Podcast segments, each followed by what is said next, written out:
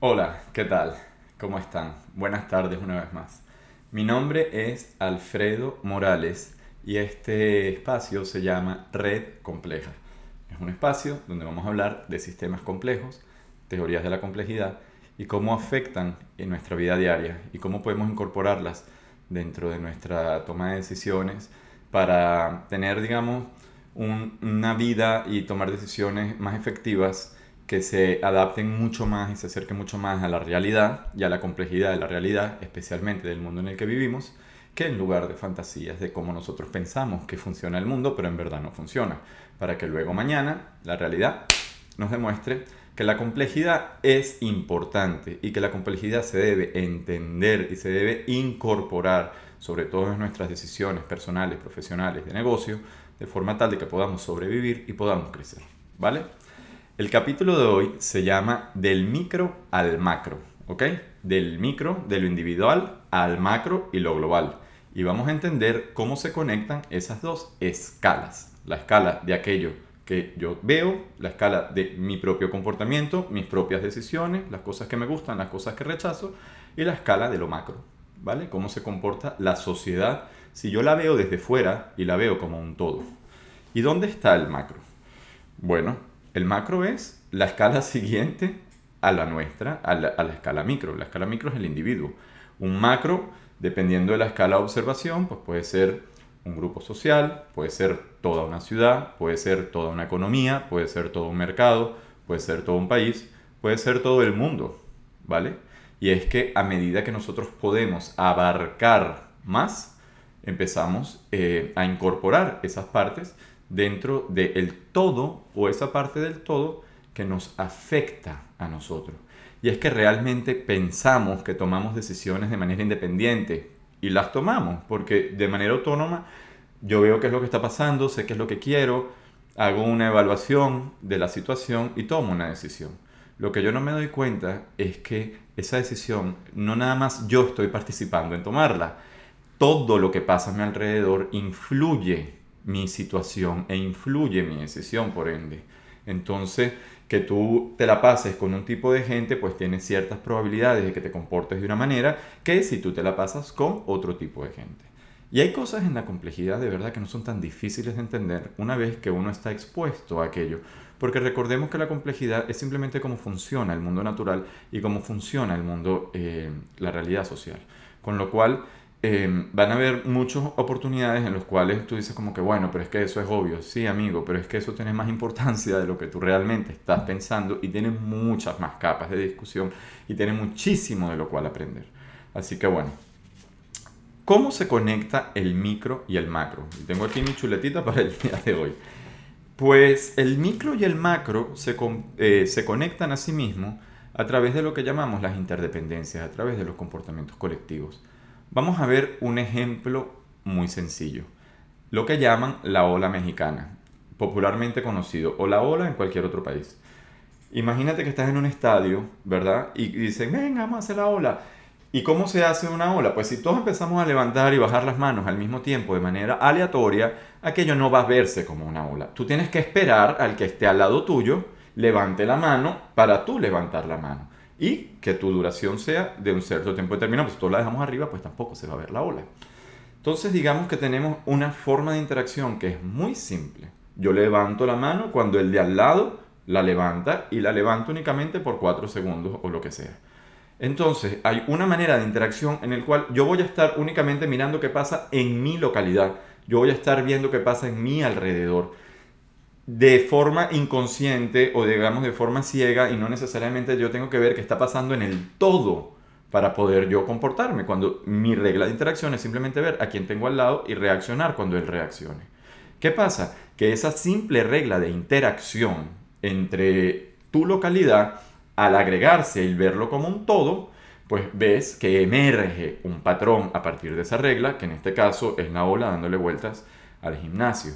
Pero las modas, las cosas que se propagan en el tiempo, eh, ¿cómo se llama? Las enfermedades, las crisis, la, eh, etcétera, son muchos los fenómenos sociales, y hoy vamos a hablar de varios de ellos, que en todo momento los estamos viviendo, en todo momento los estamos experienciando, en todo momento vemos que surgen eventos a partir de ellos, pero que desconocemos o digamos que no estamos completamente conectados con el porqué de esos fenómenos y de qué manera emerge en el mundo. Quiero dar tres ejemplos. Quiero hablar de procesos de contagio, quiero hablar de modas, quiero hablar de cascadas, quiero hablar de procesos de autoorganización, quiero hablar de cómo las cosas se, se encuentran, las personas se organizan a sí mismas en el espacio sin necesidad de tener un ente regulador. Y al final quiero hablar de lo que llaman la regla de la minoría, que es una cuestión muy importante de conocer en sistemas complejos y luego todo se va a conectar. ¿Vale? ¿Qué son los procesos de contagio? Los procesos de contagio son aquellos de que, como en la ola, digamos, yo veo a mi alrededor, veo que la gente está adoptando ciertos comportamientos y decido yo también adoptarlos. ¿Qué pasa? En una población, si yo empiezo a copiarme más o menos las tendencias que yo veo a mi alrededor, cómo se toma el café, cómo se dan los buenos días, las normas de comportamiento, qué es normal y qué no es normal, cuando tú ves eso en una población entera, tú te das cuenta que empiezan a emerger ciertos clústeres, ciertas eh, áreas de influencia que están comunicándose entre sí eh, mucho más que en otras áreas. Y así se crean pues las tendencias, se crean eh, las modas, se crean las distintas culturas e incluso en el tiempo. Porque a partir de esa imitación, digamos, local, pues a nivel macro se van organizando en un proceso de homogenización. Esa homogenización a nivel macro puede ser global y todo el mundo converger hacia lo mismo o puede haber divergencia. Y esa divergencia por lo general está asociada a faltas de comunicación. Hay otro tipo de procesos de contagio y es la cascada. Por ejemplo, cuando estamos hablando en un mercado, imagínate que pues, la criptomoneda ahora mismo es lo que está, está muy de moda, pues la gente empieza a comprar el Bitcoin o a comprar el Ethereum porque todo el mundo a su alrededor lo está haciendo y al parecer a la gente le está yendo bien. Luego llega una persona como Elon Musk a poner un tweet que le cuesta 30% de, del valor a la criptomoneda. Y pero, ¿cómo es que pasa eso? Y eso de un minuto para otro. O sea, pero no había un valor, o si había un valor, etc. Y en ese sentido, hay que entender lo que es el proceso de, digamos, del contagio del pánico. Una burbuja, ¿verdad? Emerge, una burbuja financiera, emerge porque hay un consenso de que eso tiene un valor que puede que sea superior a lo que está detrás, a lo que realmente eh, eso realmente vale. Es lo que llaman el valor intrínseco, me parece. Alguien me puede corregir porque yo con terminologías no soy muy bueno. ¿Qué pasa? Que todo el mundo empieza a apostar, aquello sube de valor. En algún momento la gente o el Elon Musk o la gente se da cuenta de que eso no va a llegar a lo que iba a llegar y empieza a retirar su dinero en manada, ¿vale? Y la palabra en manada es justamente la conexión que va de uno al otro al todo el mundo hacerlo en manada y hay un proceso de contagio, pues eso obviamente cae y pierde dinero. ¿Por qué digo esto? Esto yo no lo digo para advertirle a nadie. Cada quien hace con su dinero lo que quiere y hay mucha oportunidad de hacer muy buen negocio en la criptomoneda, pero uno tiene que tener conciencia de qué uno está haciendo para evitar tener fragilidades. Y la criptomoneda tiene mucha fragilidad tiene fragilidad en el sentido de que está completamente desregulado, eso en cualquier momento pueden poner una ley que tumbe todo, ¿vale? Tiene la, fragilidad de que no es respetuoso del medio ambiente, de que contamina mucho consume mucha energía, y eso en algún momento, ya Elon Musk lo advirtió, pero en algún momento le va a dar. Entonces, si tú quieres invertir en la criptomoneda, invierte pero controla tu riesgo porque es muy, muy, muy inestable y es muy, muy, muy volátil. Y el hecho de que sea global, ¿vale? El hecho de que todo el mundo pueda participar, el hecho de que esté siempre abierto, abre los grados de libertad, los multiplica, eh, le, expande el espacio de posibilidades de una manera increíble. Con lo cual, eso se puede mover más aún y de una forma mucho más brutal, tanto para arriba como para abajo, eh, dada las condiciones en las cuales está operando. Y es importante entonces entender estas condiciones para yo saber en dónde me estoy metiendo. Segundo caso de ejemplo, y es lo que llaman el sorting yourself out. la traducción sería ubicarte en el espacio, autoorganizarte en el espacio. Vamos a jugar por un minuto mentalmente a que vamos a una fiesta. Y en esa fiesta nos pidieron un código de vestir. Nos dijeron que fuéramos con camisetas azul, verde o roja. Cualquiera de los tres colores. Tú elegiste una camiseta y al llegar te dijeron, por favor, habla únicamente con la gente que tenga tu camiseta. Así de, digamos, estricta la, la regla. ¿Qué va a pasar? Que si tú ves la fiesta desde afuera, inicialmente todo el mundo llega al salón de fiestas, pero poco a poco eso se va segregando. Se van creando los grupos de la gente que tiene la misma camiseta y cuando ves, la comunicación está completamente fragmentada en el grupo. En el día a día, nosotros no tenemos camisetas de colores que nos identifiquen, ¿verdad? Pero hay problemas, eh, o digamos fenómenos sociales, como puede ser el racismo, como puede ser la segregación en, las ciudades, como puede ser la polarización política, e incluso con esto del Internet, lo que llaman los echo chambers y esas cárceles de opinión y las burbujas que la gente crea, eh, donde está alrededor de gente que escucha lo que quiere escuchar y lo que se siente cómodo de oír, y se crean pues esas burbujas que está lejos de comunicarse entre con otras burbujas y de conseguir pues algún tipo de consenso en, en, los problemas, incluso en los problemas más complejos donde se necesita más participación. Y esto es importantísimo entenderlo. ¿Por qué? Existe un modelo llamado el modelo de Schelling que demuestra cómo tener cierta preferencia ¿verdad? Simplemente cierta preferencia, no tiene que ser mucho, de interactuar con aquellas personas con las que yo me siento cómodo para que ese sistema solo se polarice. Cierta preferencia, te estoy hablando de una cuestión de casi que un poquito más arriba de simplemente ser completamente aleatorio.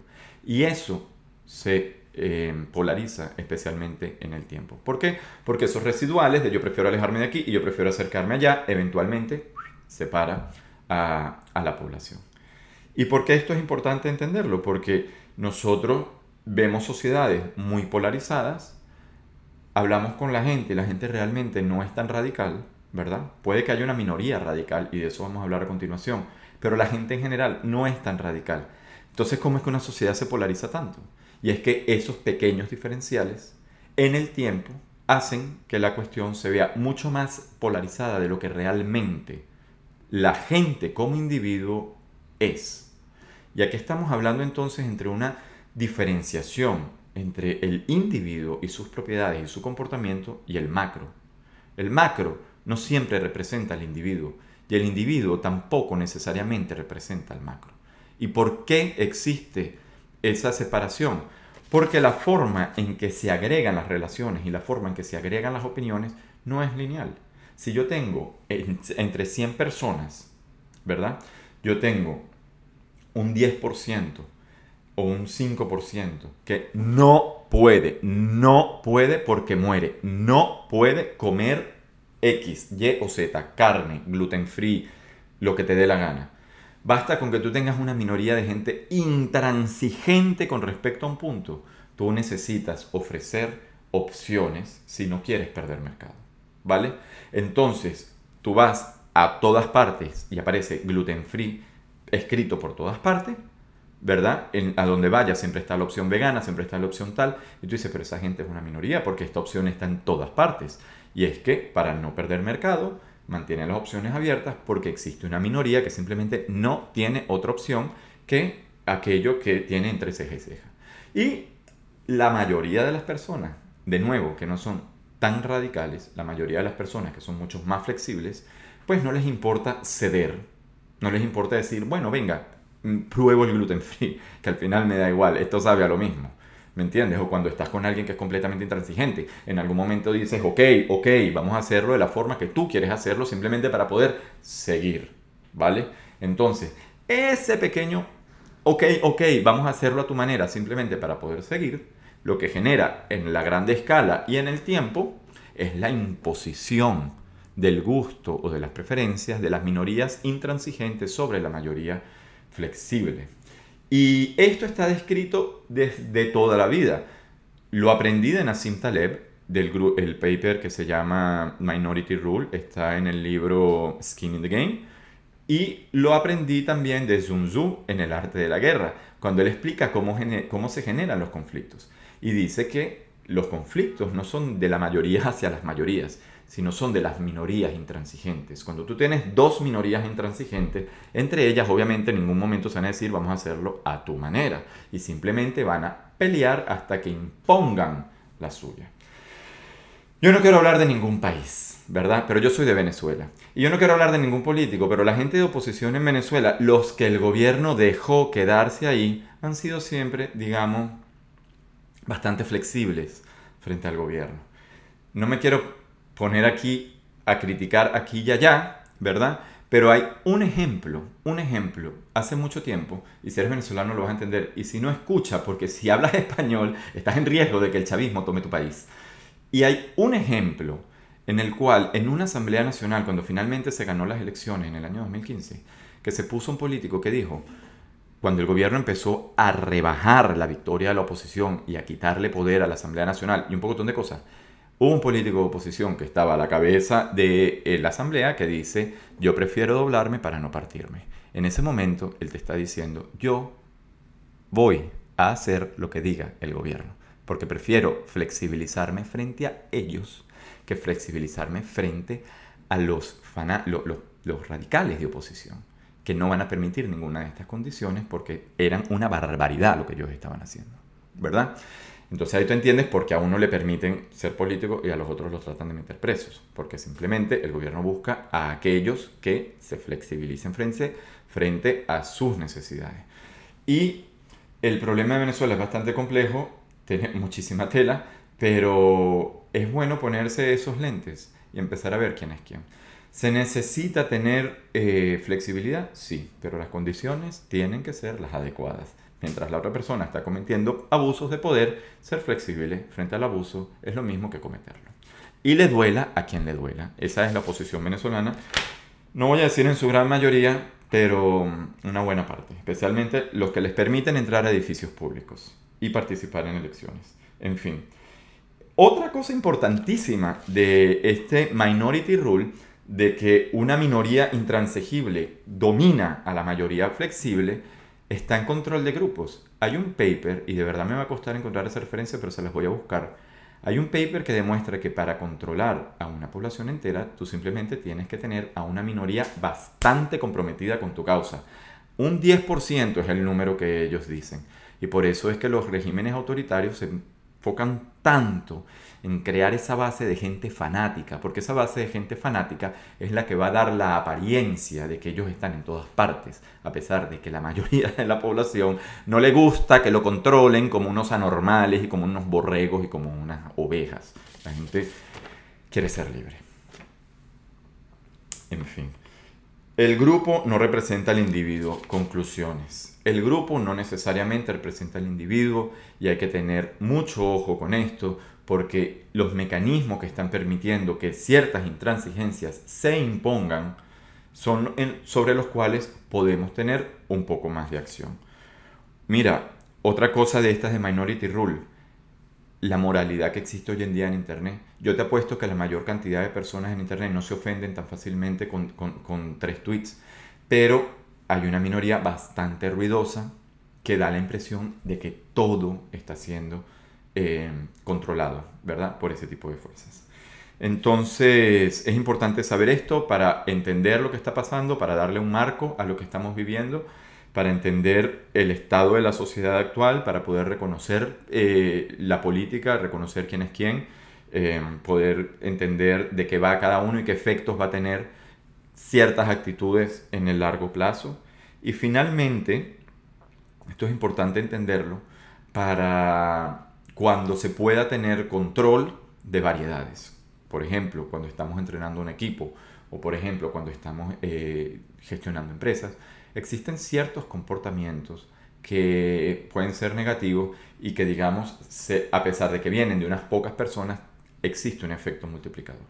Y toda esta charla, la conexión entre el micro y el macro, se resume un poco en entender cómo son esos efectos multiplicativos, tanto para lo bueno como para lo malo, lo mismo que el uso de la máscara, ¿Por qué era tan importante el uso de la máscara? No porque la máscara te va a proteger a ti del polvo lunar, pero es que con que yo no bote cierta cantidad de, de respiración que esté contaminada del virus y que todo el mundo lo hace, existe un efecto multiplicador. El aire va a estar mucho más limpio. Entonces, cuando tú te pones una máscara, principalmente tú lo estás haciendo para mantener el aire limpio, para que entre todos mantengamos el aire limpio.